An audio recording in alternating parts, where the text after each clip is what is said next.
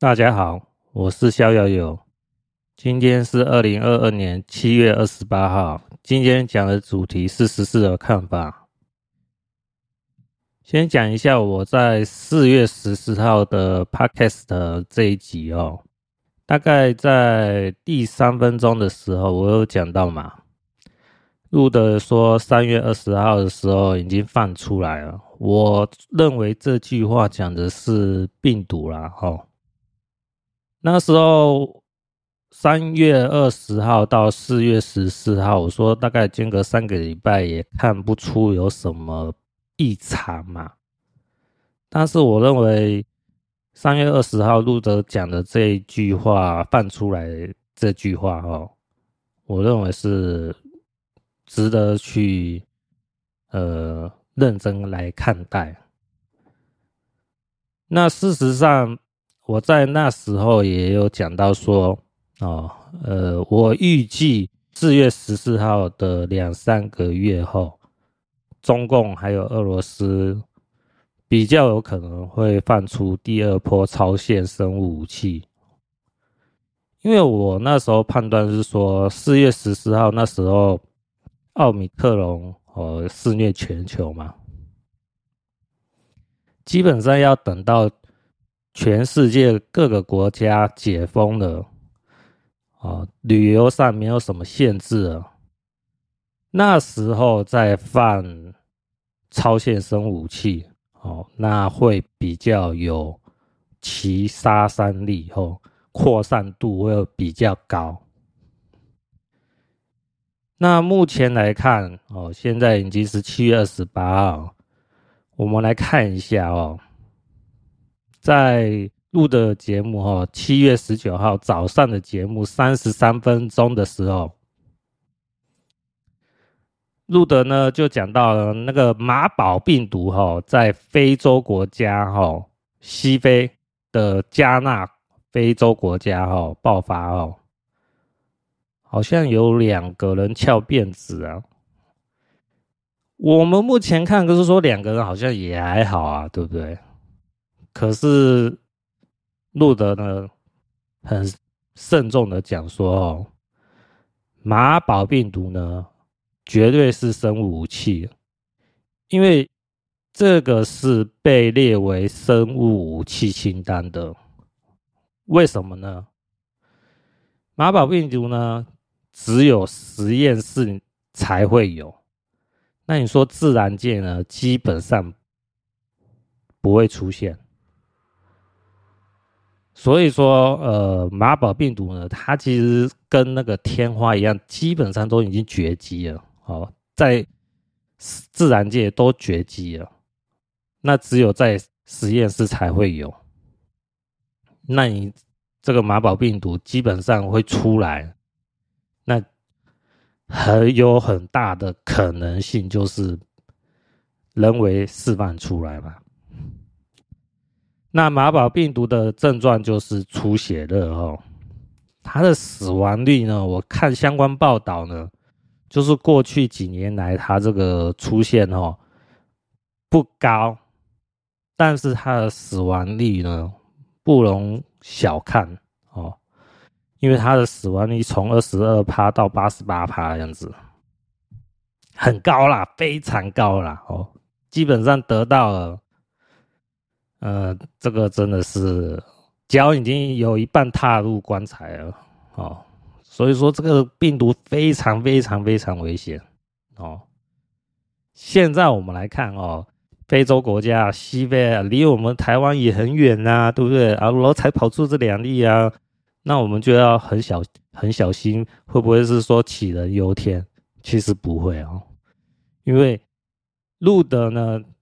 在七月十九号早上这一集呢，在影片的三十三分钟就很慎重的讲到，是说，在二零二零年，美国排名第一的生物武器专家就跟路德说，中俄制造大量的马宝病毒，哦，就是以说美国的情报，哈。提供给呃这个生物武器专家知道是说，你中二就有在制造这种危险的病毒了。那现在我们七月十九号的时候知道，西非国家加纳又有人得到这个病毒，那这个事情绝对不单纯。所以路德呢就讲到，这个东西只要出来就不得了了。那依照过往的经验来看，哦，就是以猴痘啊，还有是说新冠病毒啊，哦，如果这个马宝病毒呢，当做生武器释放出来，哦，恶意放出来的话，预估两个月后，呃，就是跟新冠病毒啊，还有跟猴痘的那种发展历程啊，过去的印象当中呢，它要有一个时间的酝酿，让它去传播嘛。哦，那不会是说，哎，这个七月十九号爆出来，然后没几天就全世界都有这个病例了，哎，也没那么容易啊，哦，但是也不容小看呐，这个就是我们要去注意的啊。所以说，我们看啊，呃，七月十九号哦，有是说这个马宝病毒的案例出来嘛？呃，那在两个月哦。大概就是九月中旬后，我们再看看这个马宝病毒呢，会不会有扩散的情况？那希望是没有扩散，然后希望有被控制住了，希望呐，哦，因为这个马宝病毒真的扩散出来，真的就是，哦，就如同我在讲推背图哦，台湾的哦，二零二。三年的哦，就是健康的问题哦，就会很头痛了哦。我就担心自己，哎，也不知道能不能躲过这一劫哦，不知道，真的不知道，因为这种马宝病毒啊，它这个疫苗啊，各方面的东西啊，呃。好像也没有出现过，然后，所以说得到的只能是说听天由命了哦，真的是这样子。所以在七月十九号听到的时候，我心情就蛮沉闷的。各位要知道嘛，我的命嘛，就是一结婚就翘辫子的命啊，对不对？那我不结婚是不是就没事？嗯，我师父是有讲到，是说，哎，你这个逍遥游呢，你不要碰女人呢，哦，尽量不要碰女人，哦，就可以活得比较长一点哦。我不知道是不是长寿呢，还是活得长一点。这个这有两两种层面意思啊。长寿的话，我搞不好这个人活到七八十岁以上啊，对不对？多活了长一点，那是不，哎，那只不过多活个五年十年。我就在担心哦，能不能活超过四十五岁？这个就是一个问题了。所以说，最近两三年就是很关键哦，就是这样子。那最近两三年，你听录的节目就知道，就是非常非常关键的年份了哈。因为对世界局势来看，就是这样。因为中国啊、俄罗斯啊要挑事啊，要挑战呃美国的霸权嘛，那这两三年就很容易就白热化哦。那什么稀奇古怪、狗屁倒灶的事情都会跑出来。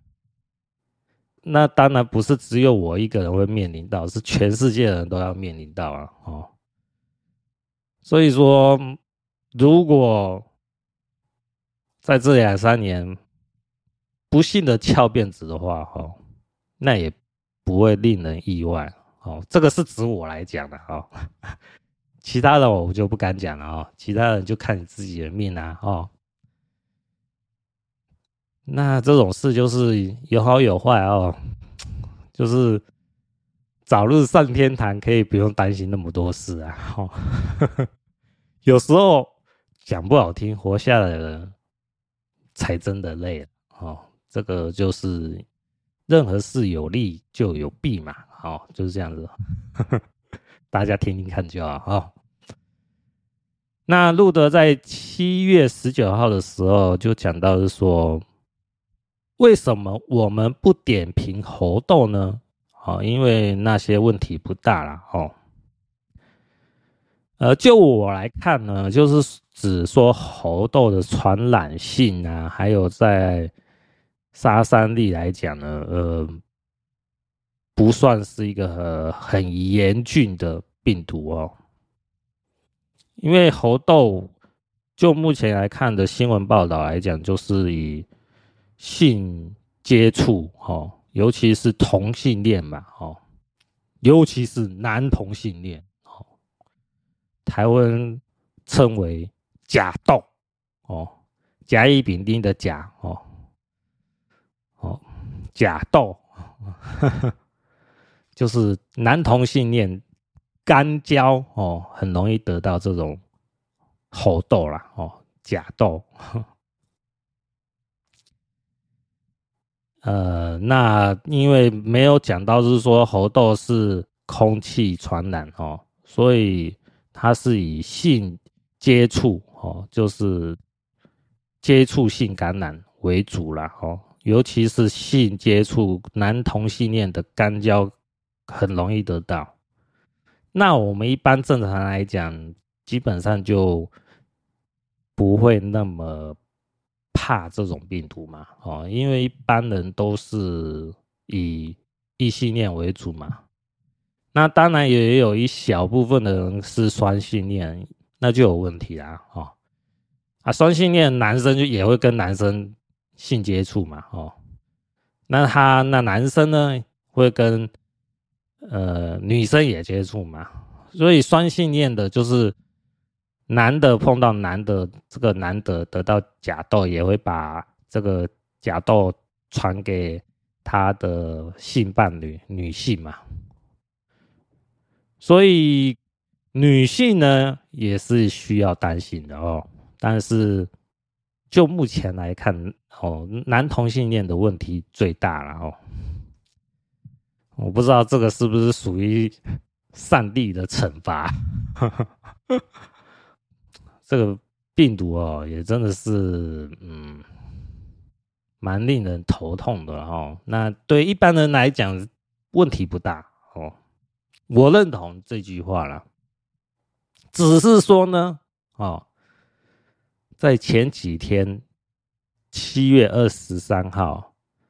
世界卫生组织宣布，猴痘疫情构成国际关注的突发公共卫生事件，简称 PHEIC。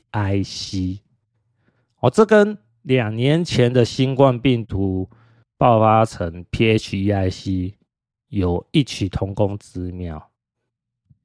那在七月二十五号录得的节目，哈。呃，路德的会员节目第十九分钟就讲到猴痘的看法了。那路德有提到一位人士哈，叫齐长庆哦，呃，整齐的齐啊，长宽的长啊，庆祝的庆哦，齐长庆哦，一八九六年生，一九九二年死去哦。这位齐长庆呢？应该是属于生物学专家哈，他有研发出哦天花的天坛株这种疫苗的样子哦，天空的天呐哈，神坛的坛呐哦，猪就是木字旁，然后再一个朱元璋的朱哈，天坛株了哈。这个天坛株就是针对天花的疫苗啦，效果好像很好。呃，我听路德的说法是说，因为这个天坛株呢，它是在猴子身上实验出来的哦，跟什么苏联猪啊，哈，还有其他的那种天花的这个疫苗呢，不大一样，因为其他的。天花疫苗呢，可能是实验在牛的身上，然后那效果不会比实验在猴子的身上好了。毕竟我们人的 DNA 跟猴子的 DNA 最接近嘛。那这个天坛猪呢，就是呃中共拥有的一个很好的防卫天花的呃疫苗哦。我的看法目前是这样了。那猴痘呢？路德的说法是有很多。不知道的情报了，啊，毕竟这种呃研究生武器的这方面的讯息呢是很少数的哦，那就变成是说要获取这方面情报，哦，极高的机密情报不是那么容易啊。就路德也只是知道是说哦，有这位人士哦。就是奇长庆呢，研发这个天花的疫苗天坛株哦，那希望就是说，呃，路德的听众们呢，哦，集合大家的力量呢，看能不能查出一些蛛丝马迹啊，哦，猴痘呢，也就是要关注啦，但是我的看法呢，就跟。七月十九号的入德的说法就是问题不大哦，猴痘的问题不大，是一样的。但是世界卫生组织既然已经宣布哦，这是公共卫生事件 （PHEIC） 的话，还是有一定的杀伤力的哦。只不过针对男同性恋的杀伤力的威胁会比较大。哦，目前看是这样的。那希望不要是说又突变呐、又变成一些奇奇怪怪的那种空气传播的话，那就很可怕、啊。目前看是没有了哦，只是说我们还要持续的密切关注了哈。那我在四月十四号讲的那一集就讲到，两三个月后，第二波超限生武器就可能放出来。目前来看，嗯，蛮符合我的推测然后。那既然有猴痘病毒，也有了马宝病毒，就知道中共放出超限生武器呢，不会是只有一种啊，一定是往多方面的来示范哦。看哪一种病毒呢？传播到全世界的效果更好。那这个话题就先讲到这边。接下来讲七月十八号，前美国国防部长哦，艾斯培哈来台访问哈。那艾斯培建议台湾男女皆兵义务役延长一年哦。这个讯息跟我之前的看法是一致的哦。我认为台湾的兵役呢，现在是义务役四个月嘛，太短了，没有用哦。本来就应该要延长的，结果民进党没总延长啊，是不是？我个人呢认为啊，哦。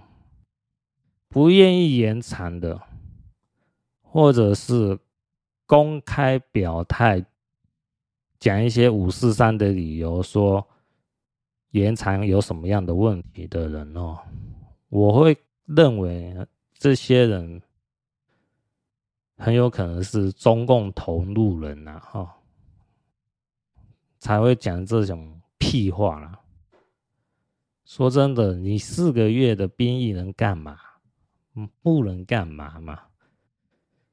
我大概在二十年前我当兵的时候，真正有训练到的时候是前面两三个月。可是你还是要下部队啊，再继续接受训练啊，你才了解当兵的这种过程啊。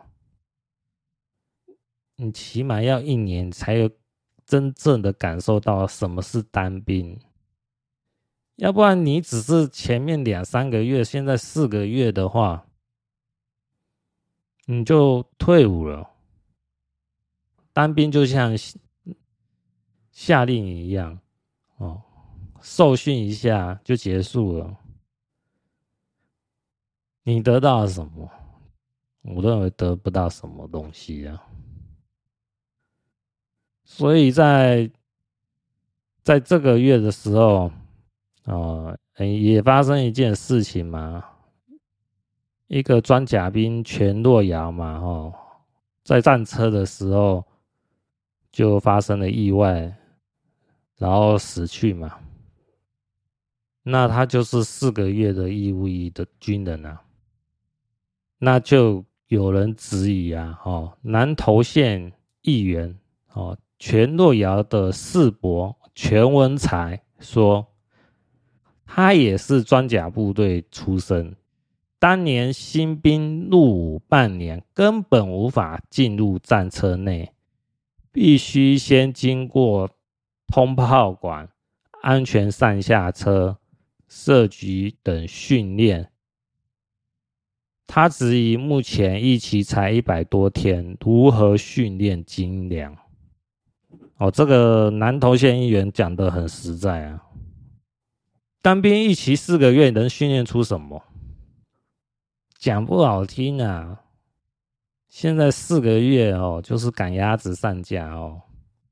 有些东西哦，还没气到脑子里面深层次哦，就去操作，就是冒着生命危险了。讲不好听就是这样。所以在七月二十二号有一个新闻标题说：“哈，军方认了四个月义务役不应操作战车。”这就讲得很实在嘛。那我们是不是要思考义务役要延长，最起码一年？因为现在募兵制哦，也可以招收女性嘛。义务役延长一年的话，女性也是要考虑进入军营的。除非又延长成两年，也就是义务役延长两年，那你可以说啊，就男性嘛，是不是？哦，就是义务役两年就只有男性，那义务役延长只有一年的话，就是男生女生都要去当兵。我觉得这样最实在啊，就是看兵源充不充足嘛。那我们看，现在民进党政府有这样去推动吗？没有，都讲一些官话哦，冠冕堂皇的话，啊，说我们会怎么样，怎么样，怎么样？那采取行动啊，去修法，啊去修改义务役的条款啊，是不是？有吗？没有，要不然。美国前国防部长艾斯培来台湾，为什么要讲男女皆当兵，义务役延长一年？是不是？艾斯培就是看出台湾军队的体制呢有问题，无法完整的保护台湾。我们哦，要是要看远一点哦，因为我们现在是和平时代哦，谁会想要去当兵？当兵的出路就不会觉得很好嘛，因为福利也没有说优渥到觉得很好嘛，福利还算可以，但是不是说很好。相比之下。呃，一般人觉得去当兵，呃，会有不自由的那种约束嘛。那觉得还不如哦，在呃这个民间企业里面，呃工作啊，哦，当上班族啊，收入上可能不会比当兵多，但是起码一些时间是自主可以控制的。那当兵呢，就比较不受重视嘛，因为讲真的，因为政府的宣传也是有差别的。我们如果回想起二三十年前当兵，就有差别很大。差别在哪边？那时候，呃，台湾也有拍一些电影啊，跟军队有相关的嘛，哦，好像是报告班长哦，还有是说，呃，各方面的福利呢，哦，就是当兵退伍下来的终身俸呢。也比现在好得多，所以那时候当兵还蛮吸引人的哦。但是由于处在和平时代哦，一般人对当兵的看法哦，我比较有成见呐。因为我有看到是说参加录的节目的来宾说啊，当兵的哦是国民党的多啊，哦，所以。不要怪小英哦，要改军队体制哦，不容易啊！哦，小英也有他的难处啊。我讲不好听啊，按、啊、你把当兵的福利弄好了，那本省人也会想要进去呀、啊，是不是？你为什么不把当兵的福利弄好？是不是？讲不好听，觉得是说当兵啊。哦，这种事情哦，还是给外省人第二代、第三代去做啦。本省人还是去做生意赚钱比较赚的更多啦。辛苦的就给外省人的第二代、第三代去做啦。啊，本省人呢，就是做生意赚钱赚大钱呐。讲不好听，就是看不起当兵的啦。看不起当兵的，又不愿意改善当兵的体制和福利，甚至还有看到网络上有人去批评说：“啊，当兵啊，就去扫地呀，然后少少个一两年的，有屁用啊！哦，做杂事啊！”啊，我说真的，现在是民进党执政，你既然有人。批评到这样子，按、啊、为什么你民进党政府不把它改善完善一点？是不是？有人会批评说当兵有一些令人诟病的一些呃潜规则什么之类的哦。关于这方面，我认为就是政府的决心呐、啊。你把事情标准化，SOP 标准化。很多问题都解决了啊，啊，就是有没有心要去解决嘛？就像台北市长柯文哲啊，处理市政都会有 SOP 流程啊。如果遇到问题没有 SOP 流程，那就去讨论该怎么去做这件事嘛，然后把它制定 SOP 流程嘛。问题是，你看民进党政府有做这种事吗？没有嘛？还我认为就是把选举列为最高的方针，然后当上位以后就作威作福啊，就这样恶搞啊，是不是？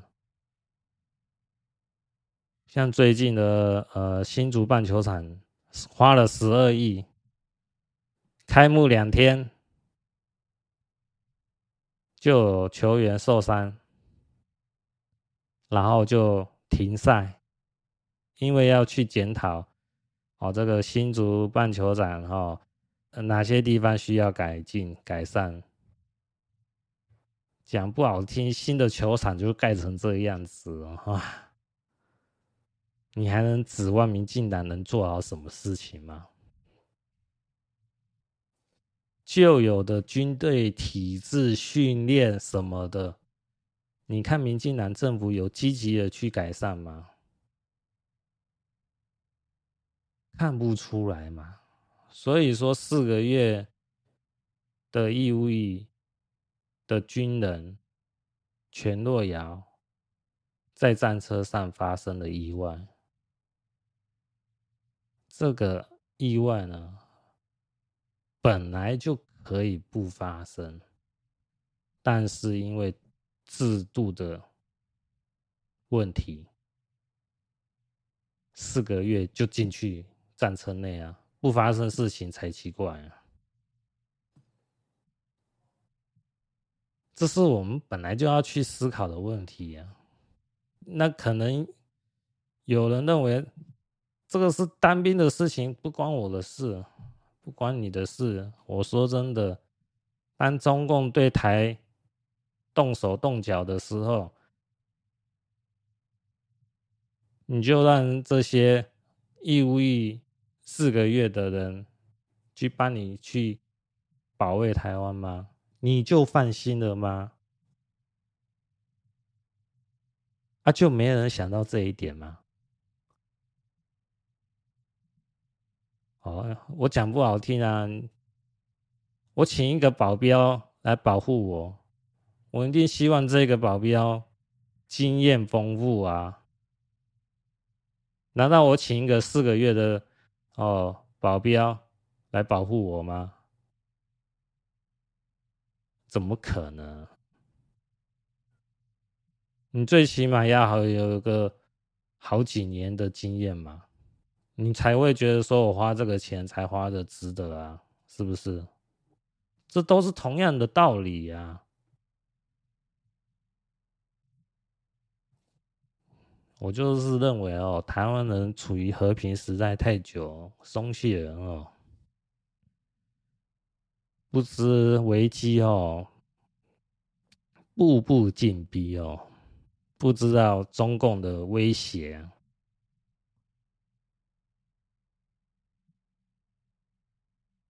幸好哦，嗯，还是有一些转机呀哦，就是。美国的议长哦，佩洛西哦，在八月要访问台湾哦，这个是个很关键的历史事件哦。如果佩洛西访问台湾，这是个很关键的历史事件，因为这是代表美国改变了对中国的政策。美国政府采取一个中国政策作为外交政策。美国承认中国只有一个，但是对于中华人民共和国和中华民国分别采用不同的政策，这就是所谓的一个中国政策。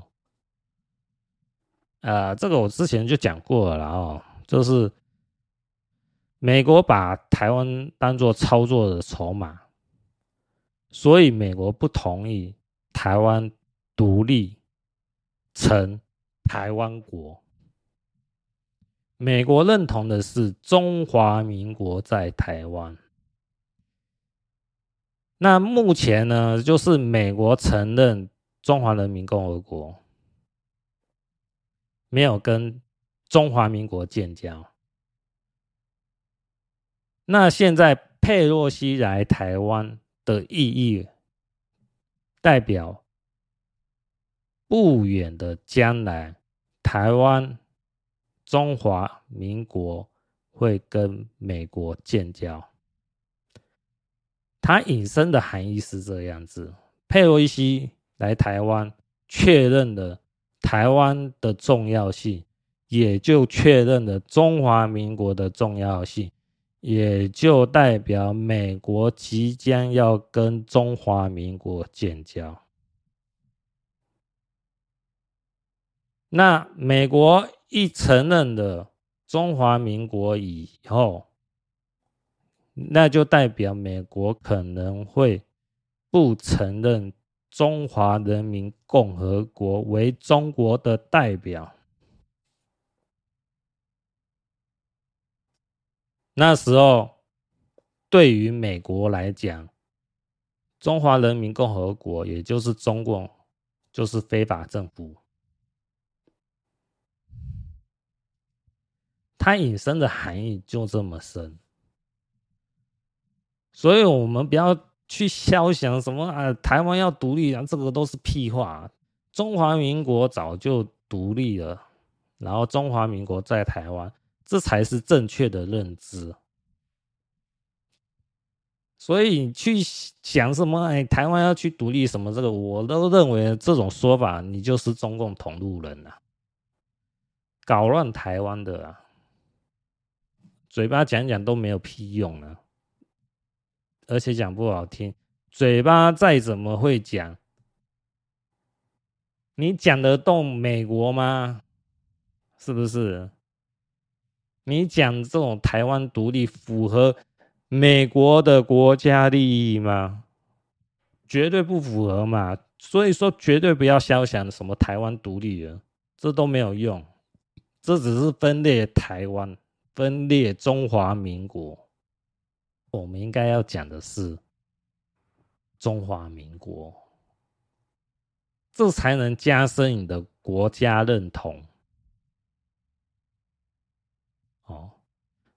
我们要效忠的国家是中华民国，我们不是效忠所谓的台湾，因为台湾不是国家的名称。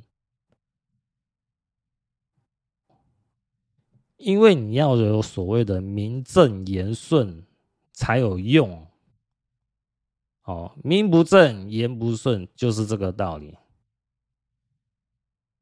台湾就是名不正，我讲的是国家的名称哦，哦，台湾是这个世界地图的位置哦，不是国家名称哦。好，那就回到刚才佩洛西要访问台湾，在八月后。佩洛西的重要性在于哪边？我们去查哦，美国总统继任顺序哦，我们就知道佩洛西的地位有多高。因为现在美国总统是拜登嘛，副总统是贺锦丽，所以当。拜登有事的时候，可以继任的第一位是副总统贺锦丽，第二位是谁呢？就是众议院议长南希佩洛西，也就是即将要访问台湾的佩洛西。我们从这个地方就可以知道，美国总统继任顺序第二位的。佩洛西议长访问台湾，它的意义有多大？也就是说，我们可以看佩洛西他这么重要的政治人物来台湾，它所代表的意义会有多深远？佩洛西既然能来台湾了，之后要承认中华民国建交，进而。之后，中华民国跟美国更深的互动结盟都会陆续的发生哦。呃，这对于台湾来讲哦是非常好的一件事情，在政治上来讲是如此，但是任何事。有利就有弊，在经济上就不见得会好到哪里去啊。因为台湾跟中共的经济贸易往来很高哦。如果南希佩洛西众议院议长来台湾成功的话，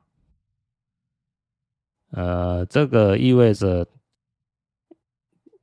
多多少少会冲击到台湾跟中共的经济贸易往来的相关层面，多少会有冲击到哦。中共可能就说啊，因为怎么怎么怎么样啊，哦，你台湾是怎么怎么怎么样啊，哦，然后我就跟你怎么怎么怎么样啊，哦，是这样子，很容易怎么怎么样的哈，很有可能发生的就是在经济贸易往来。哦，那你说台湾的经济的状况会好到哪里去？大家就可以想象得到嘛，哈。前面几集讲到嘛，八月七号立秋以后，哈，这件事情会白热化，哈。也就是说，在二零二二年，台湾的推背图，哈，经济的问题会白热化。那台湾的股市呢？大家就知道会怎么样了嘛。嗯，自己可以推演嘛。哦，这个对股市来讲是利多还是利空，很清楚嘛。不用我多讲了吧？是不是？好，接下来讲下一个哦。这个是路德的节目哈，七月二十五号早上的节目哈，在影片的四十六分钟哈，路德曝光国务院秘书局国家卫健委保密文件第二部分。这个文件呢，我一开始哦是边做事哈边听哦。还没有什么感觉哦，后来我又再专注了，再重听一遍哦，听了哦，看了以后，你就会不寒而栗啊。这怎么讲？路德啊，他把那个文件哦，有放在他的推特上哦，你就搜寻路德哈空格推特哦，T W I T T E R 哦。然后在路德的推特呃上哈，你就可以看到这个文件哈。但路德他要把它放在上面，然后让大家下载观看呢。当然，这个是因为偷拍的那个文件哈，所以说画质会比较差一点。但是呃，我有下载几张看一下哦，真的蛮可怕。怎么讲？它这个文件哦，是全国中高风险地区图划分情况。这个资料是很及时的哦，是截至二零二二年七月二十四号十七点，也没几天而已啊。国内高风险地区哈，指中国哈，总共有九百零三个哈。我看到上面数字是写九百零三呢，啊，这个数字有点懵，然后应该是没看错。九百零三个地区被封锁了，被封城了。嗯，大家想想看，这个数量有多多，很可怕啦。这个意味着什么？这个就像是说，哈，阎罗王的生死簿啊，写在上面的名字，就是准备要上天堂的名字啊。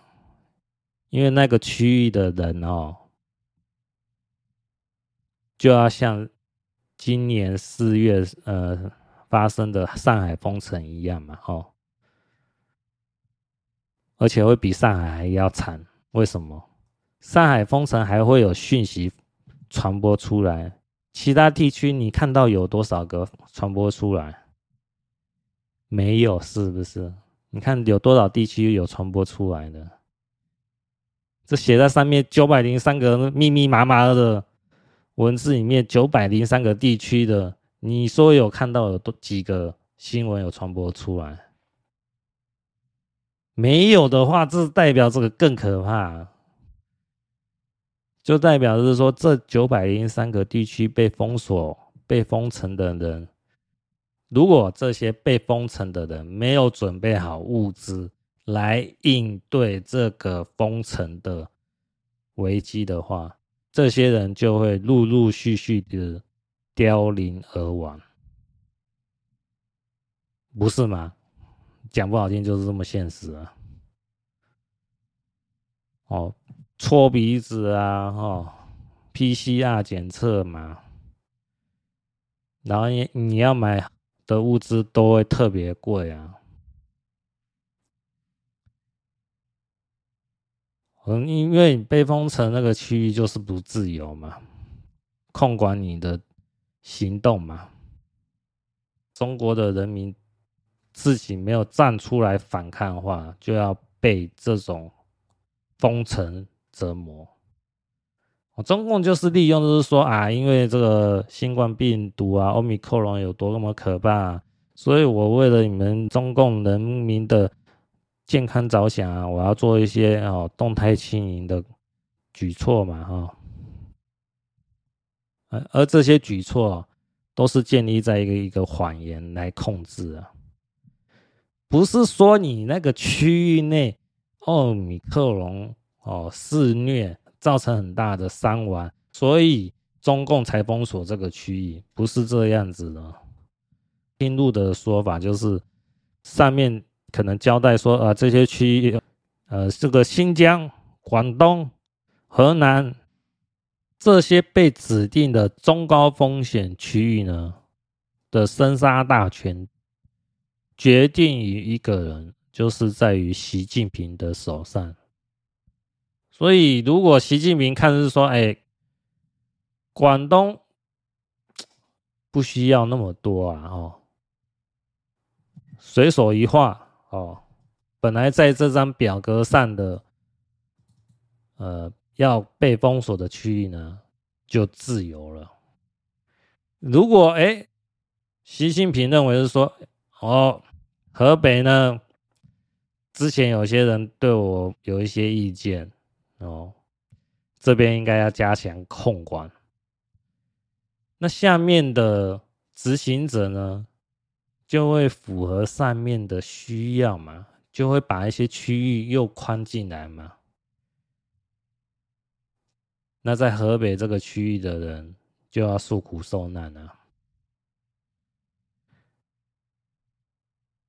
所以我看这张表，有时候又觉得蛮讽刺的。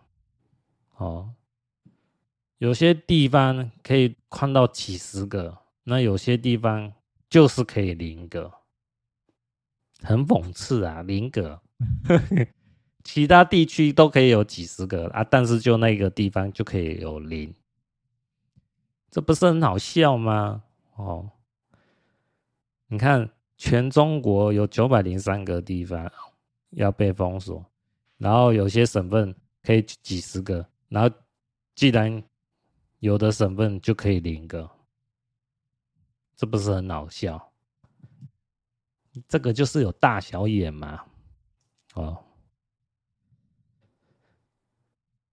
被写在上面的区域的人没有准备好，就是要受苦受难啊。